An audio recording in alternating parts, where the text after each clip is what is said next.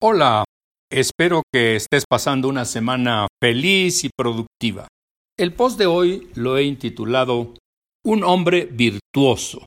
Déjame contarte que existe un fuerte contraste entre la autobiografía de Benjamin Franklin y las biografías que se han escrito acerca de él, en particular la del notable biógrafo Walter Isaacson. Sus biógrafos nos describen enormes logros de Benjamin, Estudió la electricidad y esto lo llevó a inventar el pararrayos. Creó una estufa con muchas ventajas para su época. Inventó los lentes bifocales.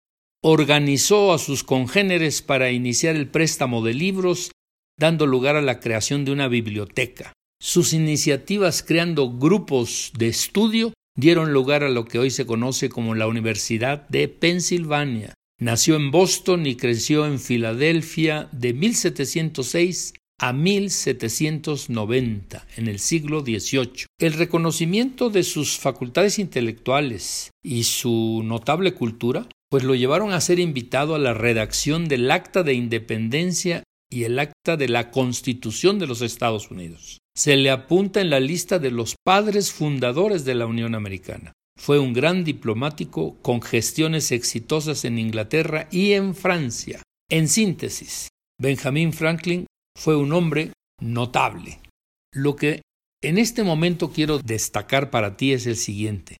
Su autobiografía, escrita para inspirar y guiar a sus hijos, cuenta una historia diferente. Lo más notable es la humildad con que presenta sus logros. Así como él mismo lo dice, de la pobreza y oscuridad en las que nací y pasé mi infancia, logré superarme hasta alcanzar cierto prestigio y una posición de influencia en el mundo.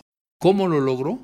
Ben nos precisa, mi precoz disposición para aprender a leer y la opinión de los amigos de mi padre de que en verdad yo llegaría a ser un hombre de luces, la familia, compuesta por tíos y hermanos, eran herreros y carpinteros. Cuando le mandaron a trabajar, eligió ser un auxiliar en una imprenta, por su amor a la letra impresa. El ambiente que los rodeó incluía fuertes tomadores de cerveza, pero él supo controlarse. Y tiene un comentario en su autobiografía que dice, así era como esos pobres diablos se quedaban siempre abajo. Su afán por superarse, con toda franqueza, no era respetado, pero Ben hizo gala de tosudez. A los 30 años concibió el arduo y arduaz proyecto de conquistar la perfección moral muy pronto descubrió que aquello que se había propuesto no era fácil de realizar.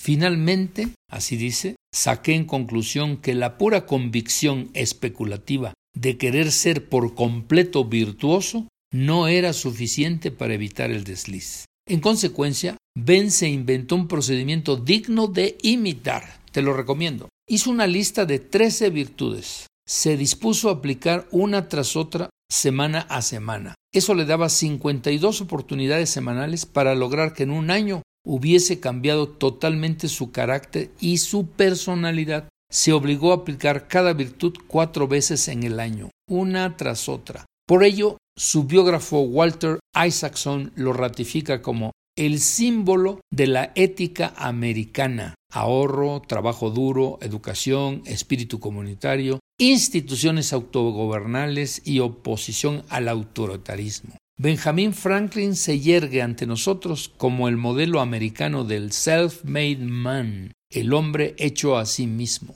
Bueno, es digno de reflexión. Te deseo una semana feliz y productiva, no obstante las dificultades por las que estemos atravesando con este episodio de la pandemia. Hasta el próximo miércoles te dejo una frase del rey Salomón. ¿Has visto hombre solícito en su trabajo? Delante de los reyes estará y no con los de baja condición.